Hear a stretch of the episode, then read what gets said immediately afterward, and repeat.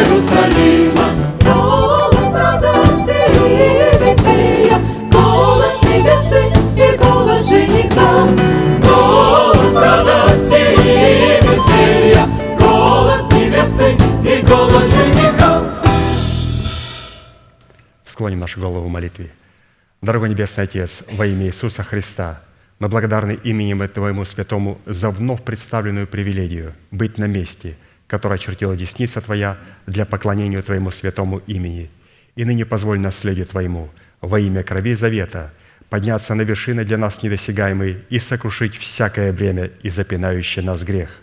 Да будут прокляты в этом служении, как и прежде, все дела дьявола, болезни, нищета, преждевременная смерть, демоническая зависимость, всевозможные страхи, депрессии, разрушения, косность, невежество – все это да отступит от шатров святого народа Твоего.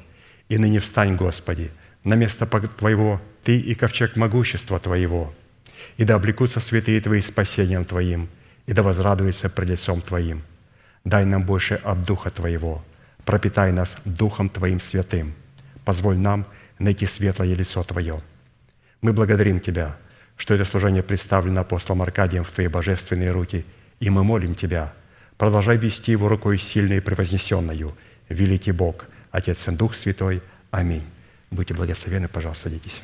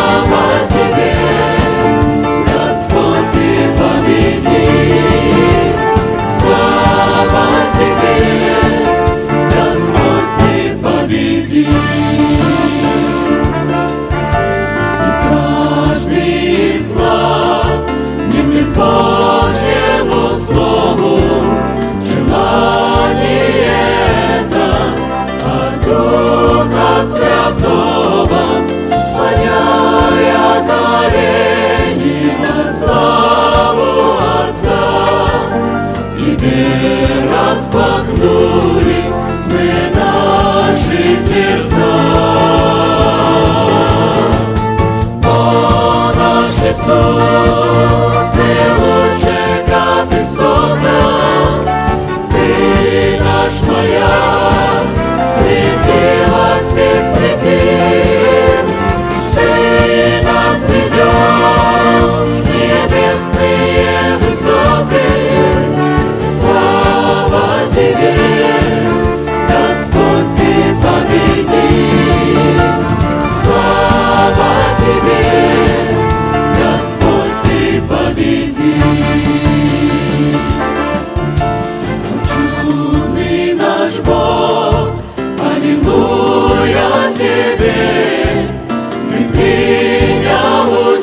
все, в каждой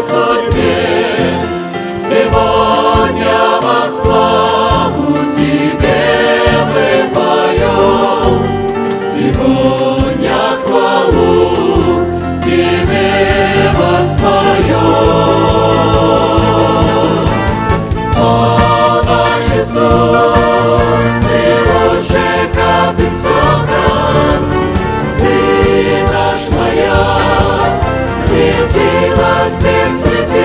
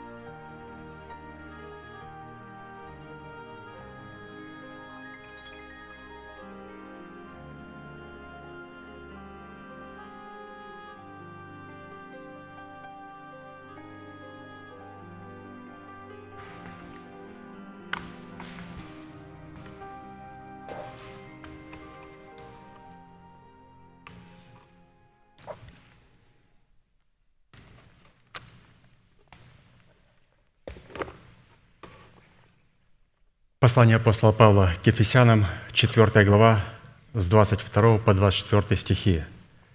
«Отложить прежний образ жизни ветхого человека и сливающего в обольстительных похотях, обновиться духом ума вашего и облечься в нового человека, созданного по Богу в праведности и святости истины».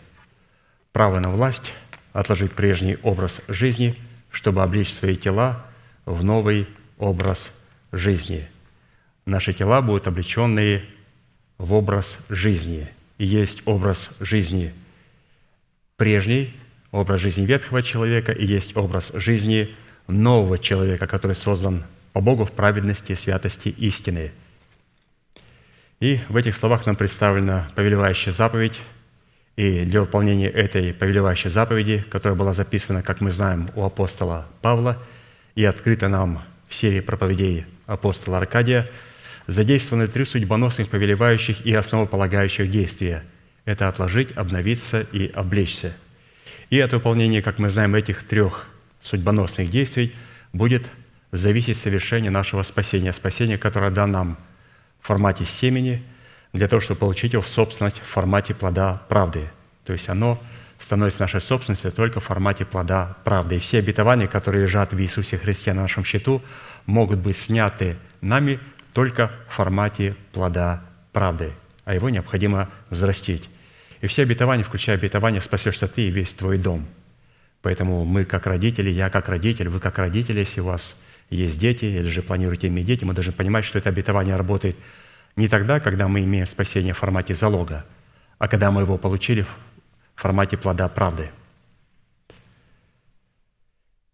И вот в связи с этим мы остановились на иносказании 17 псалма Давида, в котором познание исповедания полномочий, содержащихся в сердце Давида восьми именах Бога, позволило Давиду возлюбить и призвать достопоклоняемого Господа, а Богу дало основание задействовать полномочия этих возможностей в битве против врагов Давида. И вот Псалом 17, с 1 по 4 стих. «Возлюблю Тебя, Господи, крепость моя, Господь, твердыня моя и прибежище мое, Избавитель мой, Бог мой, скала моя, на Него я уповаю, щит мой, рог спасения моего и убежище мое. Призову достопоклоняемого Господа и от врагов моих спасусь». Давайте все вместе прогласим наше наследие в Иисусе Христе. Господи, Ты крепость моя, Господи, Ты твердыня моя, Господи, Ты прибежище мое – Господи, Ты избавитель мой, Господи, Ты скала моя, Господи, Ты щит мой, Господи, Ты рог спасения моего, Господи, Ты убежище мое. В этих именах находится наше наследие, наследие, которое мы имеем и открываем в Иисусе Христе. И мы, конечно, благодарны пастырю и с великим трепетом относимся к тому слову, которое мы уже имеем в своем сердце. С благодарным сердцем слушаем то слово, которое Он сейчас нам преподает в воскресенье, и с великой надеждой ожидаем, что когда Он будет проповедовать не только в воскресенье, а также в пятницу, потому что Он остановился в пятницу на имени Господи, Ты рог спасения моего, и в воскресенье Он остановился на плоде древа жизни, которое оно приносит в пятом месяце – и что интересно, а, имя Бога – рог спасения, и тот плод, который древо жизни приносит в пятом месяце, они идут параллельно, эти откровения, то есть что будет делать в храме нашего тела. Это уникальные откровения. Пастор немного познакомил меня, показал, и я думаю, что это должно стать ну, все-таки достоянием нашим, и оно должно быть отзвучено, поэтому мы, конечно, с надеждой хотели бы услышать, то есть воскресенье – это пятый плод – которые приносят древо жизни, и в пятницу по возможности, если, конечно же, у пастыря будет такая возможность, нам раскрыть полномочия, которые находятся в имени Господи, Ты – рог спасения моего. Хорошо, давайте мы сегодня будем продолжать рассматривать имя Господи, Ты – скала моя. Это пятое имя. И раскрывая это имя, мы должны были ответить на четыре вопроса, которые были заданы пастырем, и им же отвечены. Первое какими характеристиками определяется наш наследственный удел в имени Бога скала. Второе, какое назначение в реализации нашего спасения призван выполнять наш наследственный удел в имени Бога скала. Третье, какую цену необходимо заплатить, чтобы дать Богу основание быть нашей скалой. И четвертое, по каким результатам следует определять, что Бог действительно является нашей скалой в реализации нашего призвания.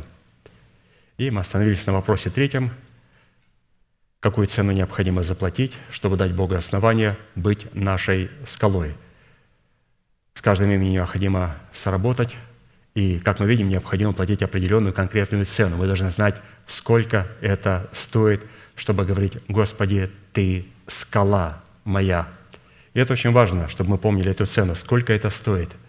Потому что если мы не понимаем, а не можем дать определение тем откровениям, которые мы слышим, а дать определение – это не просто «это значит вот это и вот это».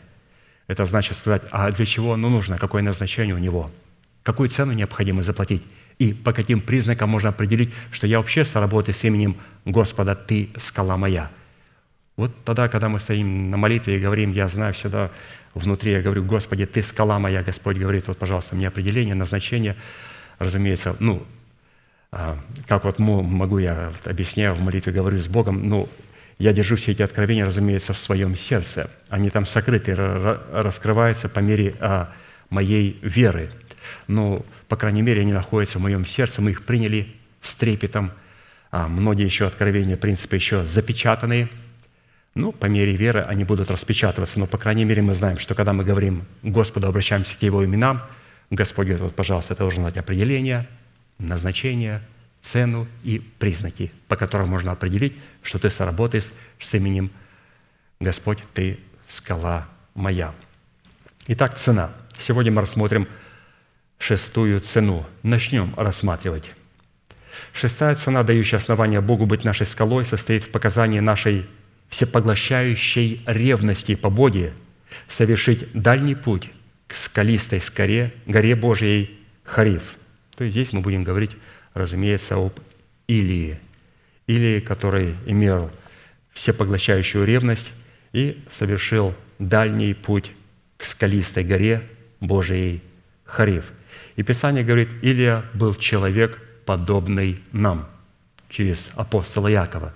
Это говорит о том, что все эти признаки и все то, что произошло в жизни Илии, оно должно произойти и с нашим сокровенным человеком. Поэтому нам будут представлены изумительные а, картины Священного Писания, которые должны у нас просто ожить, ожить в нашей жизни – Потому что, святые, мы не сможем с вами измениться, мы не сможем стать как Христос, если Слово Божие не оживет. Писание говорит, Слово Божие живо и только потом действенно, проникающее до разделения духа, составов и мозгов, души и духа, составов и мозгов, и судит помышления и намерений сердечные. То есть вначале оно должно стать живым Словом, живым Словом, и только потом оно начнет действовать в нас. А быть живым Словом Божьим – это когда я слышу Слово Божие, я применяю это к себе. Покажите, пожалуйста, во мне персонажа, кто во мне Илия, где Ахав, где Иезавель, не в церкви, а во мне, покажите мне ее. Покажите мне Авдия, который а, вроде бы во дворце Ахава, но и, который имеет отношение и говорит, и представляет Ахава и Илью для Ахава. Кто этот человек в моем естестве? И Писание говорит, что когда вот Слово Божие во всех своих персонажах оживет во мне, и я увижу этих персонажей, потом я начну свою жизнь выправлять и сверясь я с теми картинами, которые представляет нас Бог, наш Бог. Ведь Он не напрасно записал все это в драгоценную книгу Библия.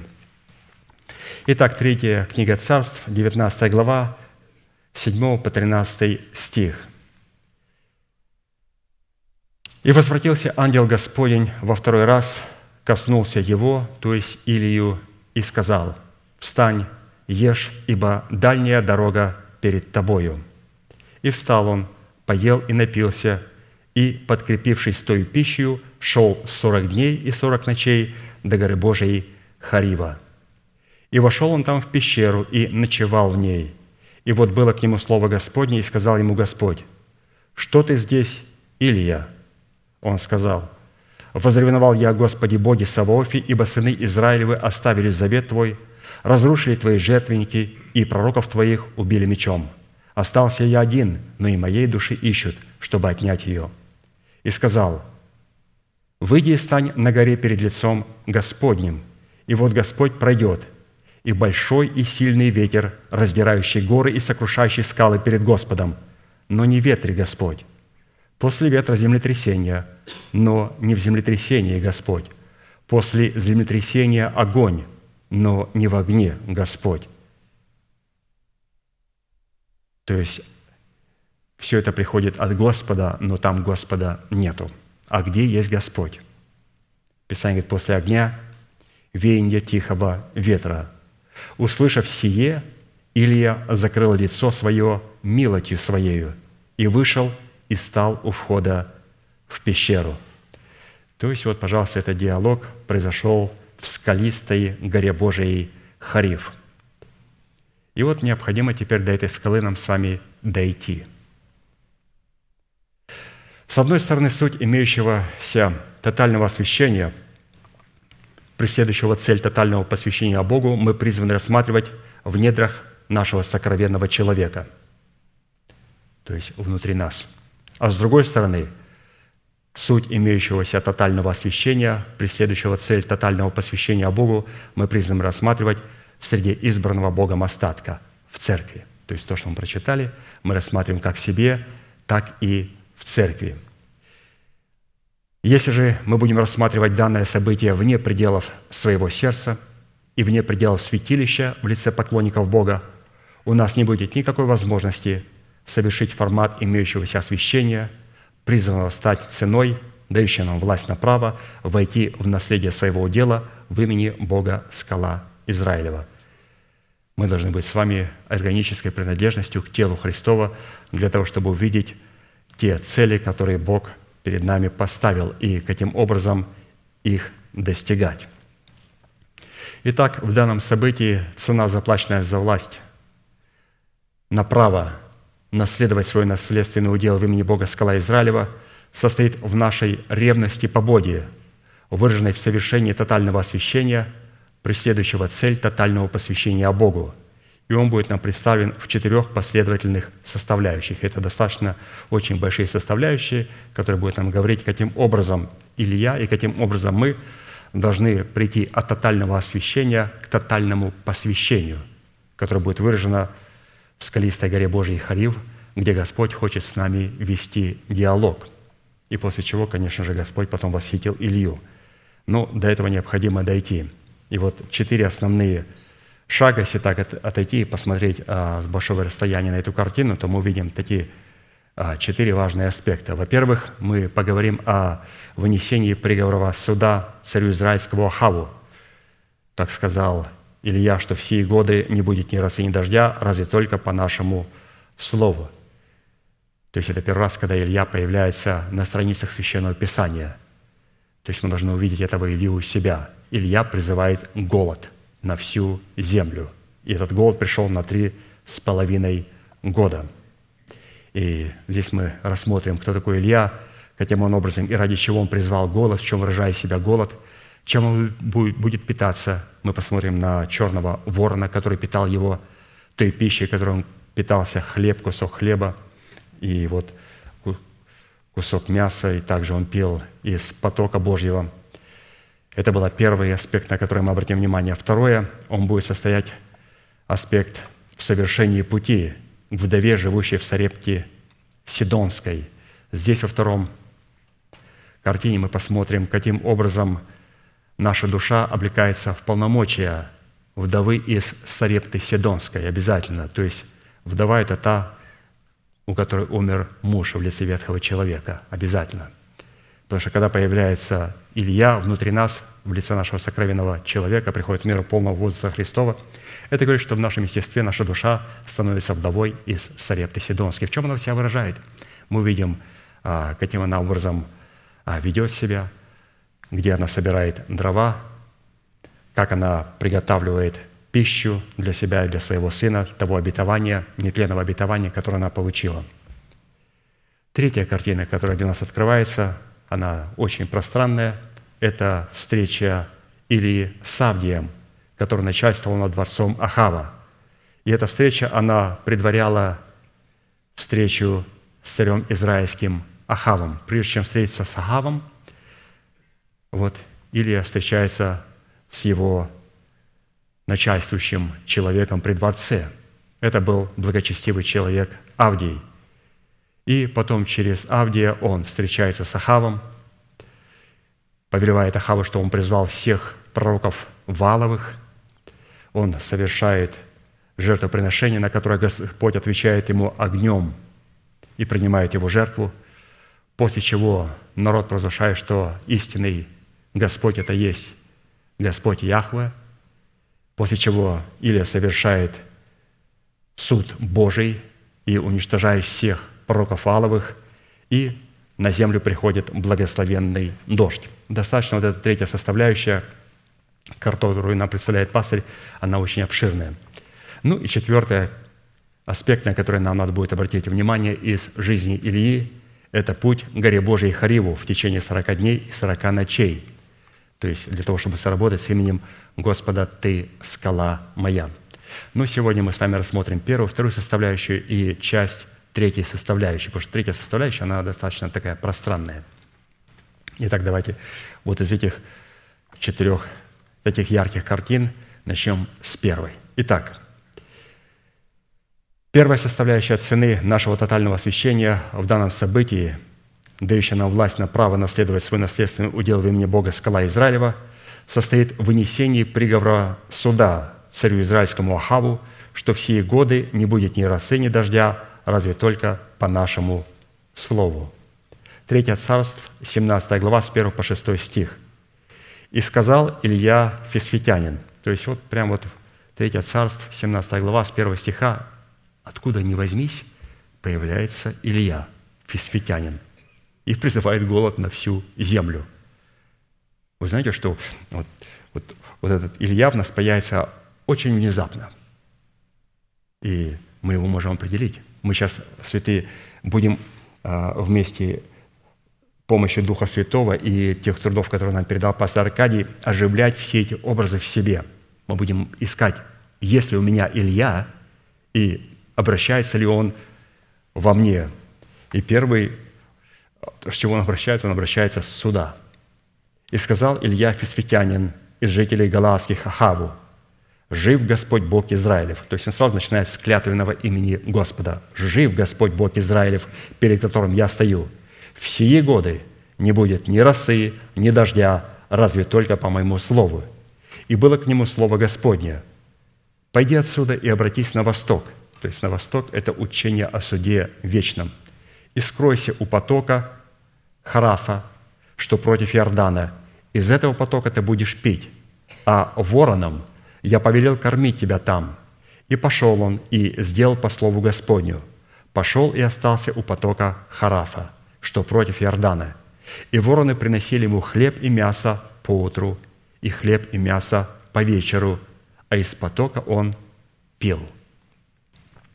Итак, прозвище пророка Илии было Фесфитянин, которое происходит от названия города Фесфа, находящегося на восточном берегу Иордана, в котором родился и в котором жил Илья. И там, как мы будем рассматривать это событие, в первую очередь в нашем сердце, то под образом Ильи в данном событии мы будем рассматривать нашего сокровенного человека, пришедшего в мужа совершенного в меру полного возраста Христова. Илья – это когда мы приходим в меру полного возраста Христова – и кто скажет, а как определять вот эту меру полного возраста Христова, в которой сокрыт пророк Илья в нас? Мера полного возраста Христова состоит в нашей ревности. В чем состоит наша ревность? Ревность призвана достигнуть в нас до такой степени, что мы готовы совершить тотальное освящение с целью тотального посвящения Богу – дабы бросить вызов разумной сфере своей души в лице царя Хава и расливающим вожделением своей души в лице Иезавели. Вот в чем выражается мера полного возраста Христова. Оно выражается в нашей ревности. И вот мы бросаем вызов своей душе в формате разумной сферы в лице Ахава и расливающим вожделением своей души, которые спрятались за эмоциональной сферой в лице Изавели. Практически голод, длящийся три года и шесть месяцев, призван был смирить разумные возможности нашей души в лице Ахава погружением их в смерть Господа Иисуса Христа, чтобы избавить нас от зависимости расливающих вожделений в лице Изавели. Этот голод должен был смирить Ахава и уничтожить Иезавель. То есть Господь не хочет уничтожить наши разумные возможности. он потом помилует Ахава. Ахав будет каяться. Но Изавель, который представляет вожделение нашей души и выражает себя только в эмоциях, вот эта личность, она должна быть уничтожена, и мы должны избавить наши разумные способности, то есть нашего царя, ну, в данном случае это Ахав, вот от Иезавели. А это невозможно сделать до тех пор, пока мы не призовем голод на всю свою землю. Римлянам 6, 3, 7. «Неужели не знаете, что все мы, крестившиеся во Христа Иисуса, в смерть Его крестились?»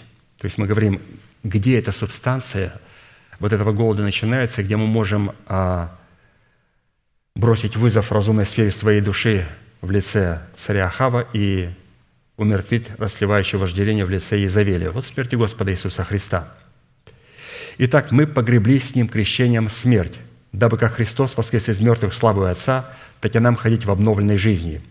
Ибо если мы соединены с Ним подобием смерти, то должны быть соединены и подобием воскресения, зная то, что ветхий человек, наш человек распят с Ним, чтобы упразднено было тело греховное, дабы нам не быть уже рабами греху, ибо умерший освободился от греха. А посему образом царя израильского Ахава в данном событии является разумная сфера нашей души, над которой господствует в нашей душевности расливающий похоти плоти в образе его жены Изавели.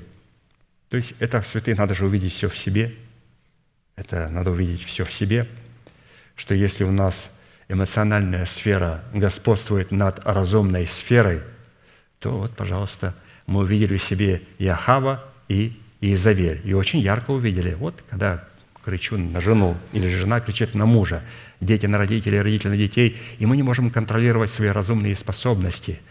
А, эмоции берут над нами контроль. Это о том, что у нас есть Ахав, который находится в братье за Изавелью – Но как от этого избавиться? Римлянам 7, 1, 4. «Разве вы не знаете, братья, ибо говорю знающим закон, что закон имеет власть над человеком, пока он жив? Замужняя женщина привязана законом к живому мужу, а если умрет муж, она освобождается от закона замужества. Посему, если при живом муже выйдет за другого, называется прелюбодеицей.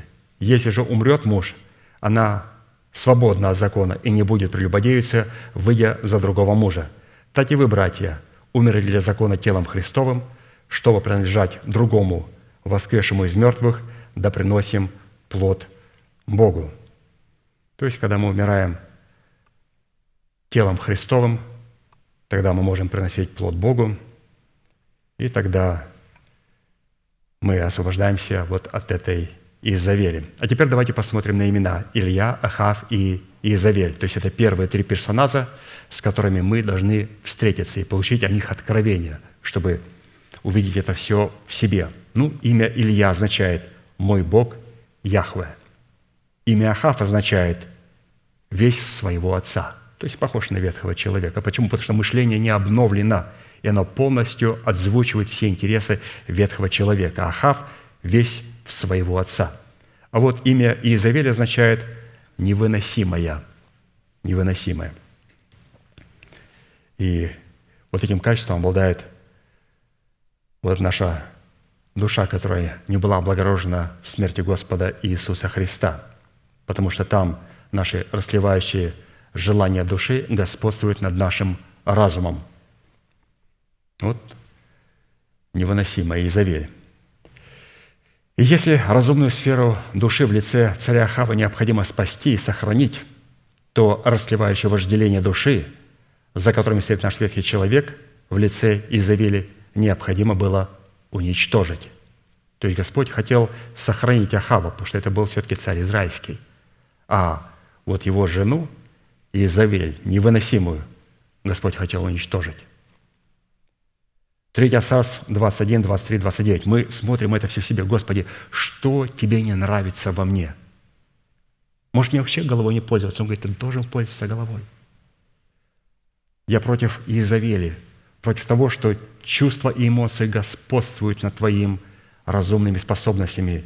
Я хочу, чтобы это был царь, и не просто был Ахав. Поэтому необходимо потерять Ахав в смерти Господа, чтобы потом приобрести его.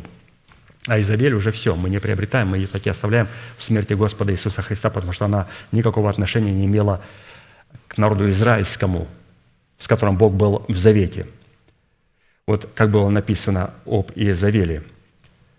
Также и о Иезавеле сказал Господь, «Псы съедят Иезавель за стеною Израиля. Кто умрет у Ахава в городе, того съедят псы, а кто умрет на поле – того расклюют птицы небесные. Не было еще такого, как Ахав, который предался бы тому, чтобы делать неугодное перед очами Господа, к чему побудило и подушало его, очень интересное слово, к чему подушало или же подстрекало его, подталкивало его. Ну, я не совсем знаком с этим словом, интересное очень слово, к чему подушала его жена, его Изавель. Он поступал весьма гнусно – последуя идолам, как делали Амареи, которую Господь прогнал от лица сынов Израилевых.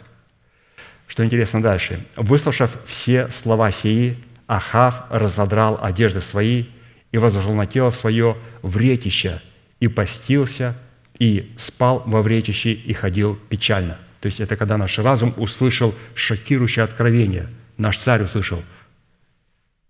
«И было слово Господне к Ильи и сказал Господь, Видишь, как смирился передо мной Ахав? За то, что он смирился передо мною, я не наведу бед в его дни, в дни сына его наведу беды на дом его». Какую же цель в данной составляющей освящения преследовал Бог в наших сердцах под голодом, длящимся три года и шесть месяцев? То есть теперь поговорим непосредственно о голоде. То есть мы увидели Илью, мы увидели Ахава, мы увидели Изавель. Мы увидели, что если Ахав смирится, то Господь отменит приговор. Но если он не смирится, то то, что постигнет Изавель, постигнет и Ахава. И Ахав смирился, стал поститься и молиться. А Изавель продолжала поклоняться своим богам и своим идолам. И, разумеется, ее-то псы и потом съели. Итак, давайте посмотрим, что это за голод, который призвал Илья, этот голод должен также находиться в нас. И этот голод, а, он будет выражать себя, во-первых, во времени. Во-первых, под голодом, длящимся три года, шесть месяцев, в данной составляющей освящения представлен начальный отрезок седмины Даниила или же отрезок ночи, в которой десять дев, представляющих образ Царства Небесного, задремали и уснули. Давайте прочитаем об этих три года и шесть месяцев – из седмины пророка. Даниила 9, 27. «И утвердит завет для многих одна седмина, а в половине седмины прекратится жертва и приношение, и на крыле святилища будет мерзость запустения, и окончательная предопределенная гибель постигнет опустошителя». Мы знаем, что 70 седмин определены для народа Божьего и для святого града Его – и вот до Христа Владыки прошло семь седмин и 62 седмины. Это ровно 69 седмин. Господь говорит, его интересует символическое число мистических 70 седмин. Седмин – это 7 лет. И до Христа Иисуса прошло 69 седмин.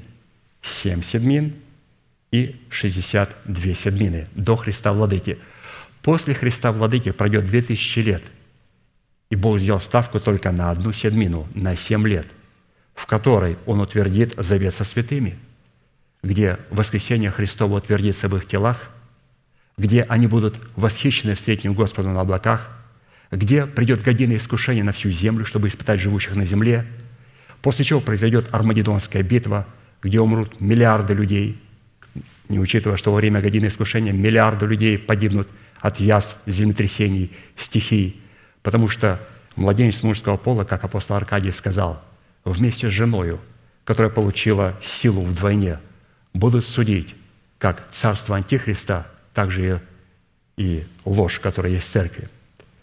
Антихрист, он сфокусирует свой удар через лжепророка на лже-церковь. Он не может сделать много против жены, которая имел два крыла и улетела в пустыню. Поэтому весь свой удар он сконцентрирует, чтобы физически убивать, уничтожать прочих от ее семени.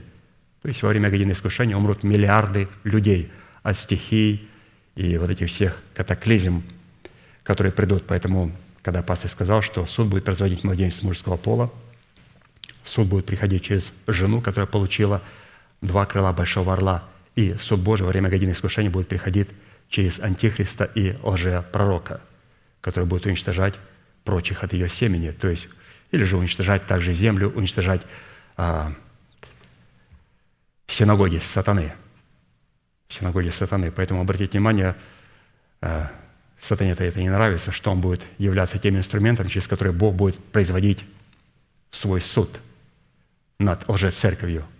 Он настолько глуп, что он не знает, что то, что он делает, Бог использует его просто как инструмент на время, потом он его выкинет в озеро Огненное, чтобы произвести свой суд над лжецерковью, над сборищем сатанинским. Вот поэтому вот эти три года и шесть месяцев в данной составляющей представляют для нас вот часть этой седмины. Поэтому вот желательно, конечно же, увидеть Илью сейчас. А это возможно только тогда, когда мы увидим вот этот голод, который будет идти три с половиной года. И мы поговорим о голоде чуть-чуть попозже.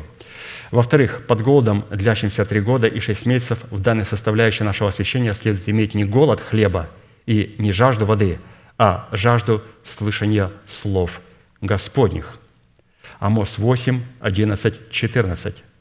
«Вот наступают дни, говорит Господь Бог, когда я пошлю на землю голод, не голод хлеба, не жажду воды, но жажду слышания слов Господних – и будут ходить от моря до моря, и скитаться от севера к востоку, ища Слово Господня, и не найдут его. В тот день истаивать будут от жажды красивые девы и юноши, которые клянутся грехами самарийским и говорят, «Жив Бог твой дан, и жив путь в Версавию». Они падут и уже не встанут. То есть вот три с половиной года для нас представлены также в голоде, но не в голоде хлеба и не в жажде воды, а в жажде слышания Слова Божьего.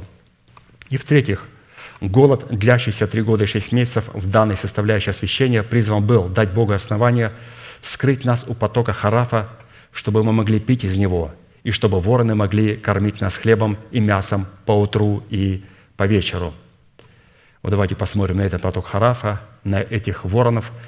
Каким образом Илья имеет отношение к тому, как, что люди называют, ну это же нечистая птица. Это у, них нечистая. Но для категории Илье ворон должен стать чистой птицей. И давайте посмотрим на ту пищу, которую ворон приносил к нему. Ну, вначале Иордан. Иордан со всеми своими притоками является прообразом смерти Иисуса Христа – погружаясь в которую посредством крещений мы умираем для своего народа, для дома нашего Отца и для расливающих вожделений своей души, что дает нам возможность разделить со Христом также и Его воскресение.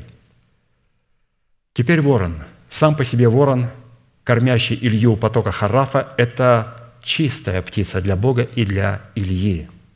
Потому что Бог ничего не творит нечистого. Бог творит все чистым. Но для человека – который не обладает достоинством царя, священника и пророка, как у Ильи, ворон будет являться птицей нечистой. То есть мы сейчас сделаем это ударение, и мы, святые, будем сейчас рассматривать, каким образом а, вот это нечистое может быть для нас чистым. Мы посмотрим, почему для Бога это чистое, почему для пророка Ильи это чистое, а для меня это нечистое. Я хочу, чтобы это для меня также стало чистым. Вот для этого нам необходимо обладать подобием Бога – а это значит обладать подобием Ильи. И мы посмотрим, каким образом что-то нечистое станет чистым. Но это нечистое только для нас нечистое, потому что все то, к чему мы прикасаемся, становится нечистым в нашей душевности.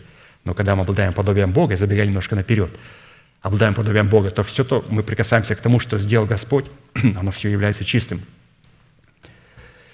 По сути дела, образ ворона – кормящего Илью потока Харафа мясом и хлебом по утру и по вечеру, это образ Тумима в достоинстве истины, начальствующего учения Христова, и образ Урима в достоинстве Святого Духа, открывающего в сердце человека таинство, содержащегося в истине Тумима, то есть черный ворон, сокрытая тайна достоинства Тумима и Урима. Слово Божие и Дух Святой представлен нам в этом вороне. Черный ворон, черный цвет ворона, которым Бог повелел кормить пророка Илью, у пророка Харафа представлял святость истины, производящий суд, который успокаивает Дух Бога. Давайте посмотрим, где еще встречается черный цвет, а точнее не черный, а вороной. Это чисто черный цвет. Захарии 6, 1, 8. И опять поднял я глаза мои и вижу, вот четыре колесницы выходят из ущелья между двумя горами. И горы те были горы медные. То есть здесь говорится о том, когда мы начинаем судить себя согласно Священного Писания. Других, а правильно судим себя на основании написанного Священного Писания.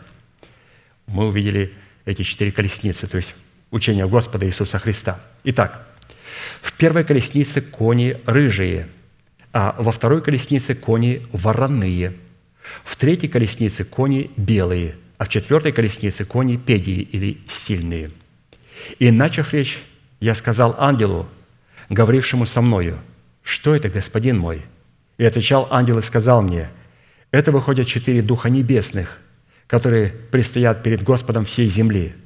Вороные кони там выходят к стране северной, и белые идут за ними, и педи идут к стране полуденной, и сильные вышли и стремились идти, чтобы пройти землю.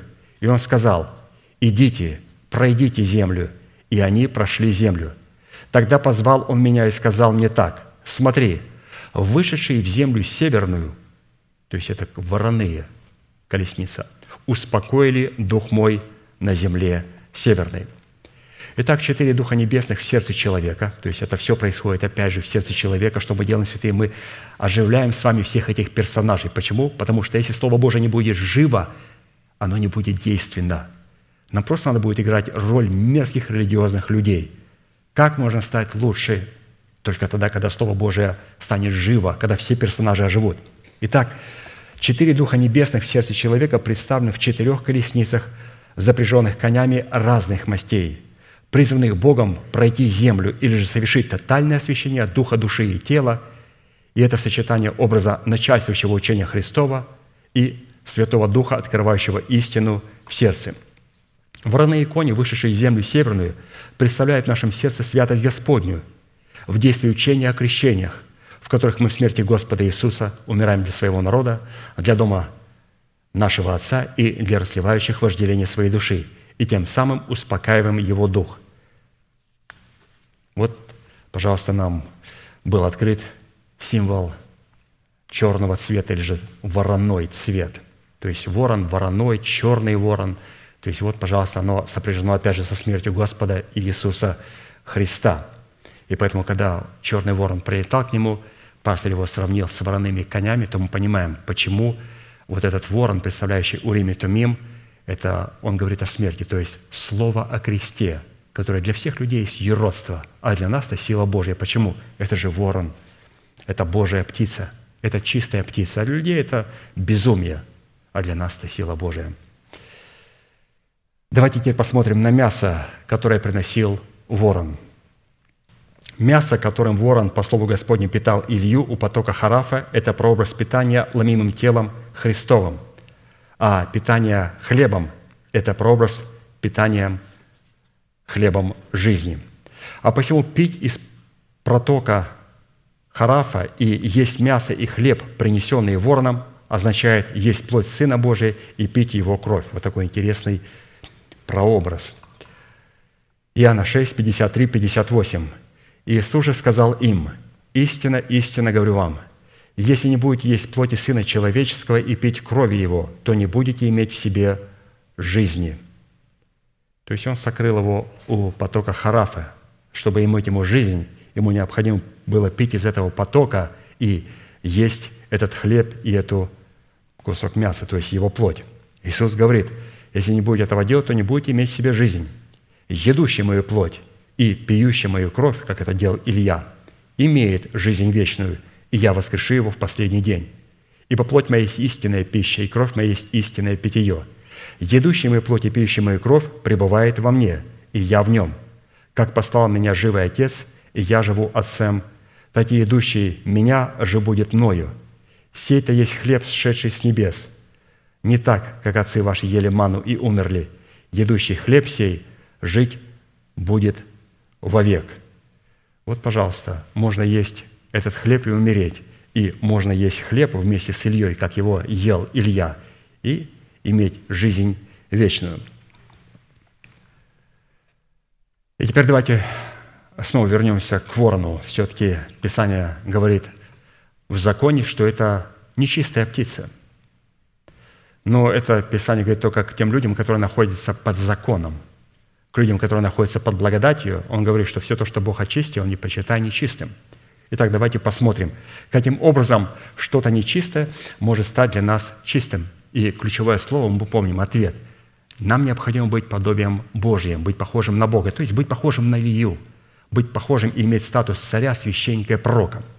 Если же мы не имеем этого статуса, то все, к чему мы не прикасаемся, оно становится нечистым. Для чистого все чисто, а для оскверненного и неверного все нечисто. Почему он, когда прикасается, все становится нечистым. А к чему прикасался Илья, то, что давал ему Бог, становилось чистым. Итак, когда Бог разделил птиц, животных, зверей и рыб на чистых и нечистых, Он хотел в этом разделении показать человеку свою святыню, которую мог есть только тот человек, который принадлежал к роду Аарона и мог питаться от хлебов предложения. То есть то, что Бог запретил питаться народу израильскому, который был под законом, Он разрешил это делать Аарону – то есть та пища, которая лежала на золотом столе хлебов предложения, она была предложена, называется стол хлебов предложения. Вопрос, а кому мы что-то предлагаем? Мы предлагаем Богу. Что мы предлагаем? Но мы вообще накрываем ему стол в 12 хлебах, в два ряда по шести. Кому это? Богу. Оно же будет лежать шесть дней. И на седьмой день оно должно быть снято и съедено только священниками. И потом снова мы предлагаем на столе золотом хлебов предложения – и Господь говорит, чтобы священники снимали эти хлебы и вкушали. Простолюдина это не мог сделать. И под простолюдинами я не говорю люди простые в церкви или рядовые а, члены церкви. Совершенно нет. А, погоны чиновника, она не дает власть питаться со золотого стола предложения. Принадлежность к дому Аарона. Дети Аарона могли питаться. Просто принадлежность к порядку Божьему. Органическая принадлежность к телу Христову дает нам право – а если человек имеет какие-то погоны непонятные, там епископа какого-то непонятного, у какого-то непонятного побережья, западного или восточного, и пытается там прикасаться к святыне Господней, то Писание ему запрещает это делать. Давайте посмотрим на примере Едема. Насадив в Едеме различные дерева, приносящие плод, Бог заповедал человеку не есть плода от древа познания добра и зла, говоря – от всякого дерева в саду ты будешь есть, а от дерева познания добра и зла не ешь от него, ибо в день, в который ты вкусишь от него, смертью умрешь». Учитывая душевность Адама и Евы, этой заповедью Бог хотел показать им свою святыню, которую необходимо было чтить тем, чтобы не есть от дерева познания добра и зла. Соблюдение этой заповеди открывало человеку возможность есть от дерева жизни. Если бы первый человек вначале вкусил бы плод от дерева жизни – а для этого необходимо было, чтобы его душевное естество прекратило бы свое существование и пришло бы в естество духовное, что дало бы ему основание разделить с таким человеком свою святыню, которая являлась его пищей, как он сделал это с родом Аарона, который питался десятинами народа и ел хлебопредложения, которые являлись пищей Бога и святыней Бога. То есть для того, чтобы вот прикасаться к этому необходимо, чтобы вот это душевное естество прекратило свое существование и начало себя проявлять духовное естество в нас. Заповедь о десятинах исполнялась Авраамом, Исааком и Иаковом, и затем обнаруживала себя в законе Моисея, в заповеди о десятинах и приношениях, которые всегда являлись святыней Бога. А посему исполнение этой заповеди в первую очередь являлось пищей Бога, которая чтила Его – и во вторую очередь давала Богу основания открывать для нас отверстия небесные, чтобы изливать на нас свои благословения до избытка. Малахия 3, 7, 10. «Со дней отцов ваших вы отступили от уставов моих, и не соблюдайте их. Обратитесь ко мне, и я обращусь к вам, говорит Господь Саваоф. Вы скажете, как нам обратиться? Можно ли человеку обкрадывать Бога, а вы обкрадываете меня? Скажите, чем мы обкрадываем тебя?» десятиными приношениями Проклятием вы прокляты, потому что вы весь народ обкрадываете меня. Принесите все десятины в дом хранилища, чтобы в доме моем была пища. И хотя в этом испытайте меня, говорит Господь Савов, не открою ли я для вас отверстия небесных и не залью ли на вас благословение до избытка?» Исполняя заповедь, выраженную в приношении Богу десятины приношений, мы являем святость Господню. Таким образом, нечистая птица представляет для нас образ святыни Господней. Вот это было показано, этот образ на примере десятины приношения, что десятины приношения – это вот как дерево познания добра и зла. Господь не хочет, чтобы мы прикасались к дереву познания добра и зла. Ну, а зачем Он насадил его в едеме нашего сердца? Чтобы потом есть вместе с нами от этого дерева. Но чтобы это было не просто знание добра и зла, а чтобы это была наша способность отвергать худое и избирать доброе. Когда мы напрямую приходим и касаемся этой святыни, игнорируем древо жизни, характер Христов, плод правды взращен нами, мы только знаем, вот это хорошо, вот это плохо. Я так думаю, что это хорошо и так плохо. Писание говорит, Он, говоря об Иисусе Христе, будет питаться молоком и медом. То есть древо жизни было представлено в молоке и в меде. То есть священное Слово Божие и Дух Святой, открывающий значимость этого Слова Божия. Для чего Он будет питаться молоком и медом, Иисус Христос? Для того, чтобы разуметь, что разуметь, отвергать худое и избирать доброе. Когда мы игнорируем древо жизни, мы игнорируем молоко и мед, то есть то слово, которое Бог предлагает нам в благовествуемом слове, своем в церкви своей, и мы прикасаемся к древу, которое нам только дает знания, теорию, что хорошо и что плохо. И при том это неправильная теория, она скверненная. Господь хочет, чтобы мы разделили с Ним эту трапезу, но чтобы мы подошли к древу, на котором лежит запрет, через дерево жизни.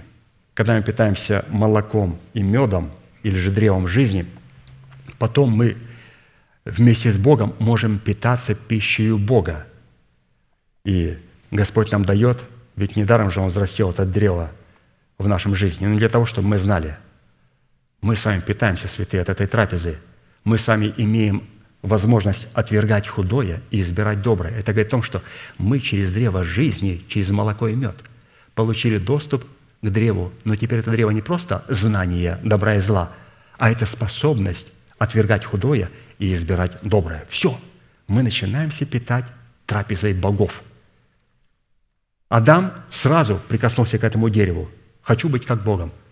Но необходимо быть похожим на Бога. Он говорит, ребята, шорткат. Срежьте уголок. Зачем вам взращивать плод правды? У вас все время покаяния вы получили все в законченном виде. Вот древо познания добра и зла. Хотите быть как Богом? Кушайте от него. Но Писание говорит, мы должны прийти к этому дереву только через древо жизни. И подошли мы к нему только к древу познания добра и зла а, с правильного угла, с правильного ракурса, через древо жизни. И наше право питаться всеми деревами говорит о том, что мы имеем способность отвергать худое и избирать доброе. Давайте еще раз продолжим говорить об этих а, нечистых и чистых птицах. Разделяя птиц, читаем дальше из трудов пастыря – Разделяя птиц, животных, зверей и рыб на чистых и нечистых, Бог хотел показать человеку образ чистого состояния в его духовности и образ нечистого состояния в его душевности. Душевный человек всегда нечист в силу своего невежества в отношении к святости истины, так как он не способен отличать истину от лжи и не способен отвергать злое и принимать доброе – а духовный человек, он может отвергать злое и избирать доброе. Почему? Потому что он подходит через древо жизни, и он вкушает от древа жизни, которое он взрастил в своем сердце. Давайте теперь посмотрим этот принцип на примере Ноя. В тот момент времени, когда Ной и его сыновья вышли из ковчега, они в очах Бога были чисты – потому что пребывание в ковчеге означало образ пребывания в смерти Господа Иисуса, в то время как выход из ковчега означало пребывание в Его воскресении, что перемещало их из состояния душевности в состояние духовности в воскресении Христовом. А посему, благословляя Ноя и сынов его, Бог сказал им, что они могут есть пищу, которая является святыней Бога. И чистую, и нечистую. Давайте прочитаем. Бытие 9, 1, 4. «И благословил Бог Ноя и сынов его и сказал им, «Плодитесь и размножайтесь, и наполняйте землю, да страшатся и дотрепещут вас все звери земные, и все птицы небесные, все, что движется на земле, и все рыбы морские. В ваши руки отданы они». Это говорится о том, каким образом мы начинаем господствовать над нашими эмоциями. Теперь, все движущееся, движущееся, что живет, будет вам в пищу. Не просто все чистое, а все движущееся будет вам в пищу – как зелень травную даю вам все, только плоти с душой ее, с кровью ее не ешьте». Но и его сыновья были хорошо просвещенные в отношении чистых животных и нечистых животных. Способность отличать чистых животных от нечистых служили для них примером, как следует себя вести, чтобы быть чистым перед Богом. Поэтому апостол Павел писал, «Немощного в вере принимайте без споров о мнениях, ибо иной уверен, что можно есть все, а немощный ест овощи. Кто ест, не уничижает того, кто не ест, и кто не ест, не осуждает того, кто ест, потому что Бог принял его. Не станем же более судить друг друга, а лучше судите о том, как бы не подавать брату случая к преткновению или соблазну. Я знаю и уверен в Господе Иисусе, что нет ничего в себе самом нечистого – только почитающему что-либо нечистым, тому нечисто. Если же за пищу огорчается брат твой, то ты уже не по любви поступаешь. Не губи твоей пищу и того, за кого Христос умер. Да не хулится ваше доброе имя, ибо Царство Божие не пища и питье, но праведность и мир и радость во Святом Духе». Давая определение поведению народа израильского, который был нечист – в силу своей душевности и полагался на то, что знает Бога, в то время как не знал Его, апостол Павел писал так. «Для чистых все чисто, а для оскверненных и неверных нет ничего чистого, но оскверненный и ум их, и совесть. Они говорят, что знают Бога, а делами отрекаются, будучи гнусной и и неспособной никакому доброму делу». Тит, 1 глава, 15-16 стих. Для чистого все чисто, а для оскверненного и неверных нет ничего чистого. И кто это оскверненный и неверный? Это люди, у которых осквернен их ум и их совесть. То есть их совесть не была очищена от мертвых дел, их, разумеется, ум не был обновлен духом нашего ума. Вот это человек душевный. Вот так рисуется человек душевный. У него осквернен его ум, и имеет он оскверненную совесть. Поэтому все то, к чему касается душевный человек, оно для него является нечистым.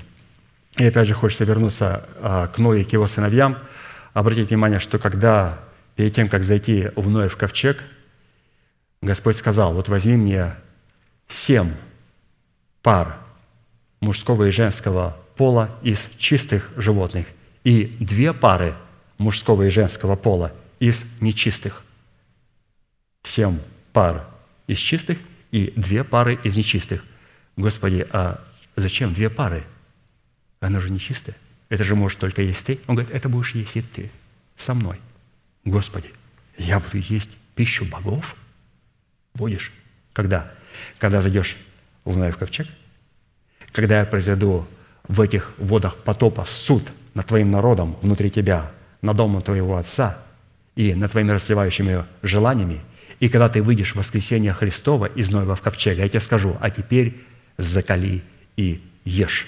А до этого времени мы не можем питаться. Мы говорим о том, что каким образом мы можем быть как Илья. Илья был человек, подобный нам. Ему приносил а, черный ворон. Для душевного человека нечистая, религиозного человека нечистая птица. Но мы говорили о том, каким образом оно становится для нас чистым. Ведь не сатана создал ворона – Господь создал ворона. Но для душевного человека он чистым, а для духовного человека или же человека, который имеет подобие Божие, оно является чистым. Поэтому это, святые, очень интересный аспект. А, пастор достаточно глубокий и понятно нам его объяснил. Насколько важно, чтобы то, что Бог почитает чистым, стало быть для нас чистым. А это возможно только, когда мы имеем подобие Божие. А человеку, у которого сквернен его ум, то есть не обновлен духом нашего ума, и у которого совесть имеет мертвые дела, то, разумеется, этому человеку, для этого человека есть чистое и нечистое. Не прикасайся ни к тому, ни к другому, потому что он будет осквернять все то, к чему касается. И вот это была первая составляющая, которая для нас открыла Илью, Ахава и Изавель, открыла для нас поток, из которого пил пророк Илья, ворона, который приносил ему пищу в статусе тела Христова и его крови, слова о кресте. И каким образом мы можем питаться от того, что для душевных и религиозных людей является нечистым, а для нас оно является чистым. Вот такой первая составляющая, ну как оно было представлено, все это интересно. Надо еще с Светланом поработать и поработать. Я вот смотрю, есть некоторые вещи, все равно на которых лежит еще а, много очень печатей. Хочется их раскрыть, но по мере веры, разумеется, мы не можем их раскрыть. Надо просто ожидать и, как пастор говорит, а, сохранять слово терпения. Слово терпения – это ну, ждать, пока все это будет распечатано Духом Святым, чтобы нам иметь подобие Божие. Хорошо, давайте обратим внимание на вторую составляющую цены. Вторая составляющая цены нашего тотального освящения в данном событии, дающая нам власть на право наследовать наследственный удел в имени Бога скала Израилева, состоит в совершении пути к вдове, живущей в Сарепте Сидонской – Достоинство вдовы Сарепты Сидонской, то есть это вот наша душа, которая имеет достоинство вдовы. Вот это достоинство нашей души, вдовы из Сарепты Сидонской, указывал на смерть ее мужа, который представлял образ царствующего греха, живущего в нашем теле, для которого нам необходимо умереть. То есть нам необходимо обладать вдовой из Сарепты Сидонской. И мы скажем, ну, почему нет? У нас есть вдова из Сарепты Сидонской. Хорошо, теперь давайте обнаружим географию, где находится эта вдова и что эта вдова делает. Он ее встретил у ворот города Сарепты, и она собирала дрова. Образ ворот города Сарепты, у которых Илья встретился с вдовой, то есть мы начинаем искать эти ворота в самих себе. Господи, если у меня эти ворота, и если у этих ворот вдова из Сарепты Сидонской, вообще есть у меня Илья, Изавель точно есть, Ахав точно есть. Я пытаюсь искать Илью, святые. Мы родились с Ахавом и Изавелью, когда родились свыше. И это было все ярко видно. Все это видно невооруженным глазом. Все это видели. Я это видел в себе. Поначалу я видел в других – теперь начинает видеть в себе. И теперь мы ищем а, образ Ильи. Вроде бы мы видим, что есть. Теперь образ вдовы. Вот он находится у ворот. Образом ворот города Сарипта, у которых Илья встретился с вдовой, этого города являются наши уста. Вот, пожалуйста. Ворота города Сарепты, где можно встретить вдову – наши уста, ну какие уста? Уста, очищенные в плавильне испытания, чтобы избавить наши уста от всякого инородного вкрапления гнилых и праздных слов. Поэтому, если у меня вдова из Терепты Сидонской, она будет находиться в воротах, и это ну, уста, которые не произносят слов, ни праздных слов, ни гнилых слов, ну, не произносят плохие слова. И также не произносят праздных слов, тех слов, которых нету а в нашем сердце, да, мы броним там молодежь. Фу, что такое такое слово ты плохое сказал по-английски? Оно выскакивает иногда, иногда, и, и у взрослых оно выскакивает. Вот этого не должно быть. Но мы должны забывать, что у кого-то могут выскакивать э, нехорошие слова, а когда мы произносим праздные слова, вот, для Бога это что гнилые слова, что праздные слова, это одно и то же. Поэтому ворота города Сарепта Сидон – Сидонской – это вот как раз чистота от всякого инородного вкрапления, как гнилых слов, так же и праздных слов религиозных людей. Писание говорит, Псалом 11:7. «Слова Господни – слова чистые, серебро очищенное от земли, в горниле семь раз переплавленное. Вот вам, пожалуйста, ворота города Сарепта, где можно встретить вдову. Знаменательно, что плавильней и горнилом, в котором слова Господни, принятые нами в сердце, очищаются от инородного вкрапления плоти, являются уста, которые хвалят нас. Притча 27, 21. Что плавильня для серебра, горнила для золота, то для человека уста, которые хвалят его. Не уста, которые нас ругают, обличают, но самая лучшая плавильня, лучшая плавильня – это уста, которые льстят нам. Льстят нам. Какое посвящение, как вы сегодня прекрасно спели, какая была прекрасная проповедь. Я говорю, Господь, да будет слава имени Твоему святому. Мы должны сразу вот эта похвала трансформировать ее в плавильню, в плавильню, для того, чтобы очищать себя от всяких гнилых и праздных слов. Поэтому как мы реагируем – на разные комплименты. Ну, иногда можно сделать какой-то комплимент. Вот человек сделал красивую работу, вы прекрасно покрасили, очень красивая работа, профессионально, молодцы, спасибо. Но когда начинают хвалить и мерить а, то, что мерить может только Бог и Дух Святой, и то, что может видеть апостол, и говорить мне, определять мне по мере моей веры вместе со мной мое положение, но когда другие посторонние люди начинают мерить, о, вот, ты, вот твое место только-только здесь – нет, мое место не здесь. Это вообще не мое место. Это место Господа Иисуса Христа. Это место апостолов. И когда апостол говорит, пожалуйста, меня не будет, проведи, это не мое место. Поэтому мы должны понимать, что самая лучшая плавильня – это когда дают нам такие комплименты и дают нам оценку, где Господь дает эту оценку сам, либо позволяет давать оценку апостолам. Все. Но когда это люди делают, я говорю, Господи, плавильня, начинается, Господь, плавильня. Не принимайте их. Ну, конечно же, не буду грубить человеку, но внутри я знаю, смиряясь перед Господом, говорит Господь, это место, Твой престол, это место, где пребывает Твое Слово. Это не мое место. Я совершенно не прилепился ни к какому месту в церкви. Это не мое место. Если надо будет копать, мы копаем на улице. Если надо будет что-то красить, красим. Надо молиться, приходим, молимся. Надо будет петь. Ну, если никого не будет петь, ну, будете слушать мое пение. Если никто не скажет, не буду петь, ну, я буду петь без слуха. То есть совершенно не прилепляемся ни к какому месту. Поэтому мы должны понимать, что плавильня для серебра, горнило для золота, то для человека уста, который хвалит его. То есть там, где Господь должен давать оценку. Там, где человек, который стоит надо мною, может давать мне оценку. Вдруг начинают посторонние люди давать мне оценку. Я говорю, Господь, это плавильня. Смиряюсь перед Твоим святым лицом. Я ни к какому месту себя не прилепил. Я, как инструмент в Твоих руках, я могу быть и лопатой, Могу быть и мастерком, могу быть и пером, да чем угодно. Просто что повелишь мне? А, вот, а, а, так пророк говорит, Господь, что повелишь мне делать? Он говорит, бери лопату и начинай копать. Все, берем лопату и начинаем копать. Под образом дров, то есть мы э, пытались найти вот этот э, ворота, которые находятся у города Сарепты. Теперь вот она собирала там дрова. Под образом дров который собирала вдова из Сарепты Сидонской, в воротах города Сарепты, следует разуметь молитвенные слова, которых мы призваны обращаться к Богу, чтобы Он очистил нас от всякого беззакония, чтобы мы могли принести Ему жертву наших уст. Осия 14.3 написано «Возьмите с собой молитвенные слова» или же дрова. Она ходила и в воротах собирала дрова. «Возьмите с собой молитвенные слова и обратитесь к Господу.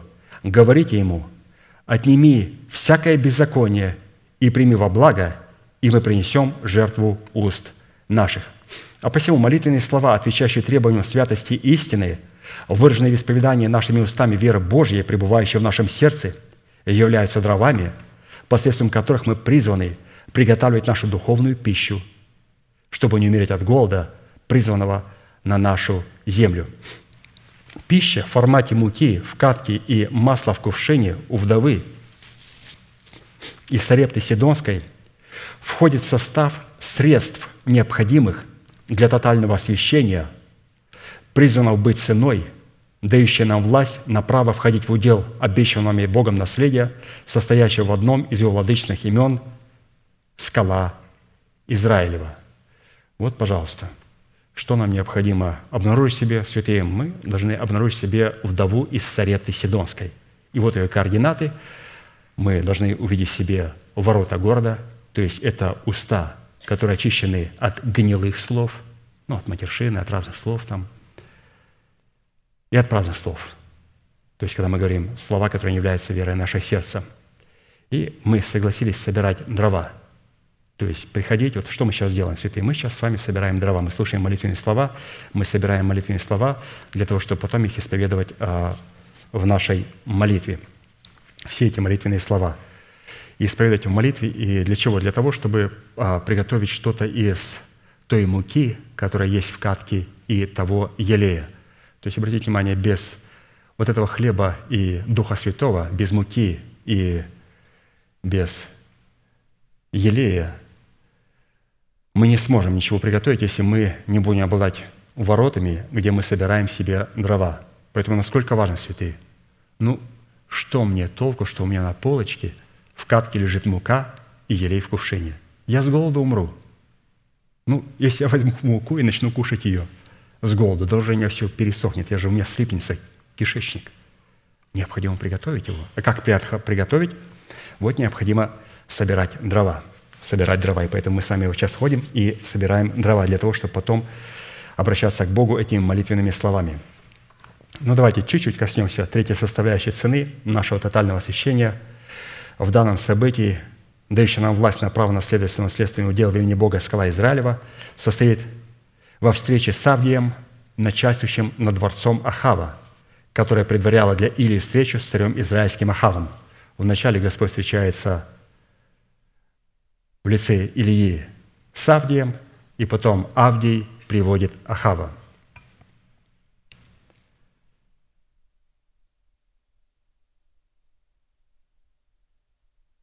Третье царство, 18 глава, с 1 стиха. «По прошествии многих дней было слово Господне к Ильи в третий год. «Пойди покажись Ахаву, и я дам дождь на землю». И пошел Илья, чтобы показаться Ахаву. Голод же сильный был в Самарии. В это время, когда Господь сказал, «Пойди покажись Ахаву», в это же самое время, в эту же самую минуту, в эту же самую секунду, когда Господь говорил, «Покажись Ахаву», Ахав говорит и призывает Авдия, начальствующего над дворцом, Описание говорит, Авдия же был человек весьма богобоязненный, и когда Изавель истребляла пророков Господних, Авдий взял сто пророков и скрывал их по 50 человек в пещерах и питал их хлебом и водою. То есть это таким образом мы скрываем Слово Божие в нас.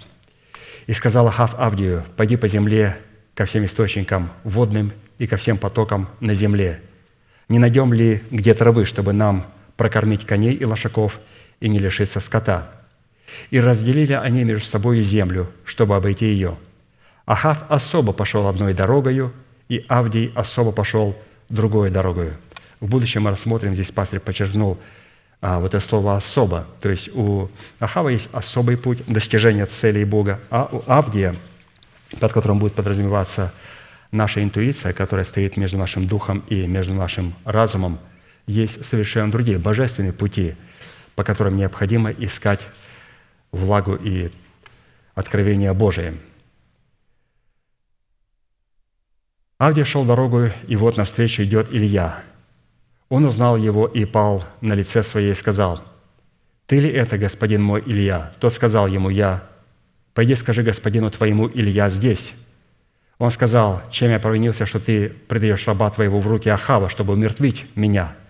Жив Господь Бог твой, нет ни одного народа и царства, куда бы ни послал государь мой Ахав искать тебя. И когда ему говорили, что тебя нет, он брал клятву с того царства и народа, что не могли отыскать тебя. А теперь ты говоришь, пойди, скажи господину твоему, или я здесь. Когда я пойду от тебя, тогда Дух Господень унесет тебя не знаю куда». То есть, обратите внимание, интуиция все уже получила откровение, все. Она получила Илью. И он Авдий говорит о вознесении Ильи. Он говорит, Господь перенесет тебя, то мой царь, Ахав, убьет меня. А раб твой богобоязнен от юности своей. Разве не сказано господину моему, что я сделал, когда Изавель убивала пророков Господних, как я скрывал сто человек, пророков Господних по пятидесяти человек в пещерах и питал их хлебом и водою? А ты теперь говоришь, «Пойди, скажи господину твоему, Илья здесь, он убьет меня». И сказал Илья, «Жив Господь Саваоф, перед которым я стою, сегодня я покажусь ему». И пошел Авдий навстречу Ахаву и донес ему. И пошел Ахав навстречу Илии. Здесь пастырь по откровению Духа настолько красиво показывает кооперацию нашего сокровенного человека через Авдия, нашу интуицию с Ахавом, что наш дух не может кооперировать с нашим разумом, игнорируя нашу интуицию. То есть интуиция – это та серебряная цепочка, которая соединяет нашу душу с нашим духом. И он покажет, в чем выражает себя интуиция. Интуиция, она может быть и не у верующих людей. Интуиция очень развита у женщин а, на их душевном уровне. У людей неверующих человек иногда чувствует, я чувствую, что произошло с моим сыном. Это не Авдий. Это суетная жизнь, но она проявляется через интуицию. Я чувствую, что с моей матерью произошло. Ваша мать только что умерла. Но человек совершенно не знает Бога. Он атеист, он ненавидит Бога. Но мы поговорим об Авдии, и пастор настолько красиво показал, что Авдий – это та интуиция, которая выражается в способности скрывать пророков или же свидетельство Иисуса, слово пророческое, слово терпения в своем сердце. И если мы имеем возможность скрывать в пещерах, то есть в глубине своего сердца слово терпения, слово откровения, которое мы сегодня слышим, то у нас есть Авдий. У всех есть интуиция, но не у всех есть Авдий. Через наше отношение к Слову Божьему мы можем определить, что у нас есть Илья, у нас есть вдова из Сарепты Сидонской, и у нас есть Авдий. То, что есть Ахафий и Завель, мы в этом убедились уже сами. Но теперь нам необходимо найти этих персонажей в себе, и они у нас есть святые. И поэтому будем благодарить за это Бога. Будьте благословенны в вашей молитве.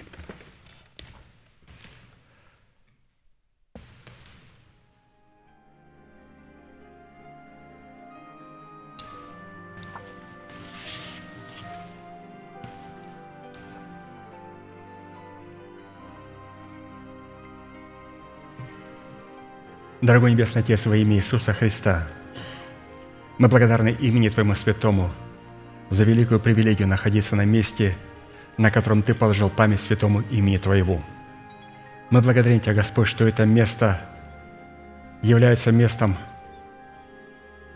которого касается, Господь, Твоя лестница, по которой восходят и не сходят Твои божественные откровения. Я благодарю Тебя, Господь, что это место – есть престол Слова Божия. Ты избавил нас, Господь, из тех служений, из тех движений, где находится престол сатаны, и Ты вел, вел нас, Господь, в царство Твоего возлюбленного Сына, в Твой божественный порядок, в котором Ты позволил нам видеть Твои откровения, которые не сходят и которые восходят, которые не сходят – и поступают в распоряжение нашего сердца и восходят, когда мы исповедуем веру нашего сердца. Мы благодарим Тебя, Господь, что на этом месте находится память святого имени Твоего. На этом месте пребывает, Господь, Твое Слово. Мы благодарим Тебя, Господь, за Слово Божие, которое живо и действенно, и острее всякого меча обоюда острова. Оно проникает до разделения души и духа, составов и мозгов – и судит помышления и намерения сердечные. Мы благодарим Тебя, Господь, что сегодня Слово Божие имеет это живое действие в нас, и мы увидели, Господь, в себе, что Ты хочешь отделить сегодня наш дух от нашей души, для того, чтобы нас погрузить в смерти Господа Иисуса Христа. И чтобы, Господь, мы стали Твоим подобием, чтобы все то, что Ты почитаешь чистым, стало чистым для нас – что все то, что является Твоей святыней, стало и нашей святыней. Но, Господь, это можем сделать только после того, когда мы будем сработать с Твоим Словом и с Духом Святым, который открывает значимость этого Слова. Когда мы будем иметь органическую принадлежность к Твоему Сиону, когда мы смирим свое сердце для того, чтобы слышать Твое Слово, и будем трепетать перед Ним и смиряться перед этим Словом, и быть готовыми исполнить это Слово – мы благодарим Тебя, Господь, что сегодня мы обращаем это Слово Божие к себе. Ты позволил нам, Господь, увидеть всех этих персонажей в нас, и мы Тебе, Господь, благодарны за это. Мы молим Тебя, Господь, чтобы сегодня Твой божественный порядок пришел в наше естество, и мы сегодня, Господь, продолжаем себя вместе с Тобою устраивать в священство святое, в духовное строение, Господь, чтобы мы могли приносить жертвы благоприятные Тебе, благоприятные нашему Владыке. И для этого, Господь, нам необходимо сегодня стать Твоим подобием. И мы благодарим Тебя, Господь, что сегодня на землю пришел Твой голод. И этот голод не голод хлеба и не жажда воды, но это жажда слышания Твоего Слова. И мы, Господь, не ходим искать Его где-либо. Мы приходим, Господь, на том месте, на котором лежит память святого имени Твоего. Мы приходим, Господь, сегодня к Твоим воротам, в которых Ты нас учишь. Мы приходим, Господь, сегодня к Твоим устам, где Ты, Господь, производишь свой суд, где Ты нас врачуешь, где Ты нас судишь, где Ты нас наказываешь, где Ты нас врачуешь, где нас понимаешь, утешаешь и возвещаешь нам прекрасное будущее. Я благодарю Тебя, Господь, что сегодня мы можем находиться со святыми Твоими у Твоих божественных ворот. И мы сегодня, Господь, имеем эти ворота в своем сердце. Благодарим Тебя, Господь, за нашу душу, которая в смерти Господа Иисуса Христа умерла для своего мужа – Благодарим Тебя, Господь, за Илью, о котором сказано, что был человек, подобный нам. И мы сегодня, Господь, находим это подобие в нашем сокровенном человеке, в плоде правды, который был взрощен из оправдания, которое мы приняли, Господь, на Твоих божественных условиях. Мы благодарим Тебя, Господь, что все Твои обетования в Иисусе Христе – да, и в Иисусе Христе – аминь в славу Божию через апостолов. Мы готовы, Господь, сегодня сработать своим сердцем со словами человека, которого Ты послал в нашу жизнь. И мы благодарим Тебя, Господь, за те великие драгоценные обетования, которые мы приняли в наше сердце. Мы благодарим Тебя, Господь, за нашего пастыря, брата Аркадия, и за тот труд, который он совершал, совершает и будет совершать, которому Ты готовил его с юных лет. Мы, Господь, с трепетом сегодня снимаем те откровения, которые уже поступили в распоряжение нашего сердца. Мы с великим благодарностью будем ожидать того откровения, которое услышим в воскресенье. И мы, Господь, с великой надеждой ожидаем, когда те откровения, которые уже стали достоянием сердца Твоего посланника, чтобы они были озвучены им – с этого святого места. И когда, Господь, они будут озвучены с этого места, они поступят в распоряжение нашего сердца. И мы, Господь, будем увлекаться через исповедание наших уст в те откровения, которые мы будем принимать в смирении и в трепете перед Твоим святым лицом. Мы благодарим Тебя, Господь, за Твой божественный порядок. Благодарим Тебя, Господь, за способность произвести суд над Изавелью внутри нас. Ты хочешь, Господь, спасти нашу разумную сферу нашей души. Но Ты, Господь, хочешь смерти Господа Иисуса Христа осудить вожделение, которое использует эмоциональную и чувственную сферу нашей души, которая пытается господствовать над нашим разумом – Господь, мы приводим Твой божественный порядок через Твое Слово Божие и Дух Святой. И мы благодарим Тебя, Господь, что сегодня Илья внутри нас может озвучивать Твои слова. И Ахав может их слушать и исполнять то, что говорит Илья. Для того, чтобы, Господь, мы могли произвести Твой божественный и окончательный суд над пророками Ваала – как внутри себя, в ложных твердынях, так и в церкви Твоей, в теле Твоем. для того, чтобы приготовить путь Тебе и прямыми сделать стези. Мы благодарим Тебя, Господь, что сегодня Илья пришел. Ты сказал, что в последнее время Ты пошлешь Илью. И сегодня, Господь, Илья пришел. И мы благодарим Тебя, что он не пришел в одном человеке. Он пришел в избранном Твоем остатке. Мы благодарим Тебя, Господь, что в нашем лице, в лице избранного Богом остатка Илья пришел для того, чтобы, Господь, приготовить путь. И мы готовим, Господь, сегодня этот путь. И мы благодарим Тебя, Господь, за эту возможность призывать Тебя. Благодарим Тебя, Господь, что Ты утвердишь свой завет в этой последней седмины, на которую Ты сделал и положил свою цель и свой взор, и на которую сконцентрированы все взоры ада и смерти. Но Ты, Господь, сказал, что Ты утвердишь Твой завет со святыми Твоими. Поэтому, Господь, сегодня есть время благоприятное.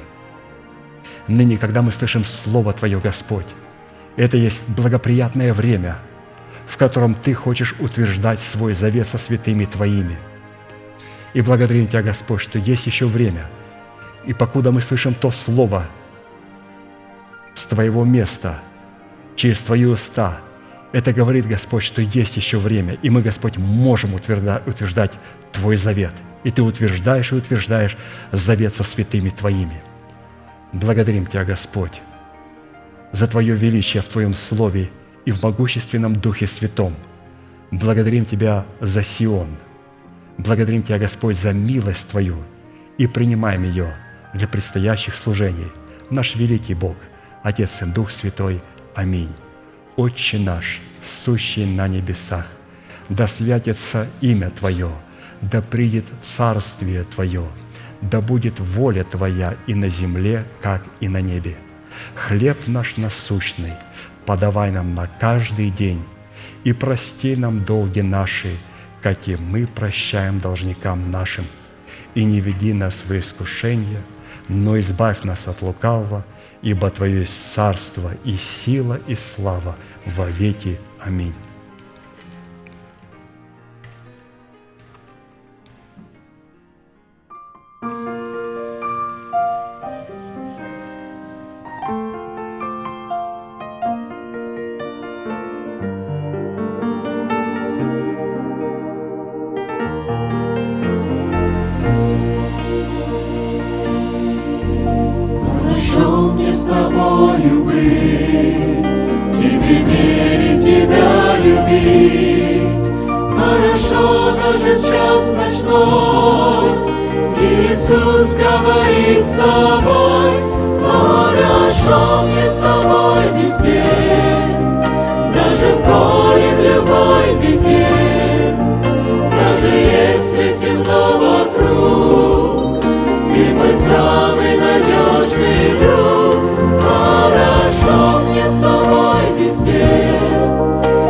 Скажем горе любой беде, Даже если темно вокруг, Ты мой самый надежный друг. Разве можно с тобой скучать? Я часами могу молчать, Сознавая, что рядом ты, Разделяешь мои мечты, но не с тобой везде, даже в горе в любой беде, даже если темно вокруг, ты мой самый надежный.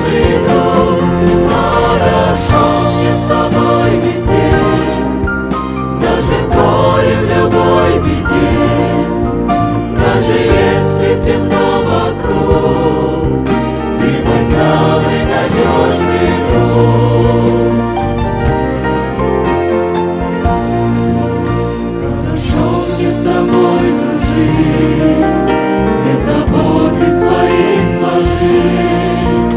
Хорошо все вручить тебе, все, что будет моей судьбе. Хорошо мне с тобой даже в горе, любой беде. Даже если темно вокруг, ты мой самый надежный друг. Хорошо мне с тобой везде в любой беде, даже если темно вокруг, ты мой самый надежный друг, ты мой самый надежный друг, ты мой самый надежный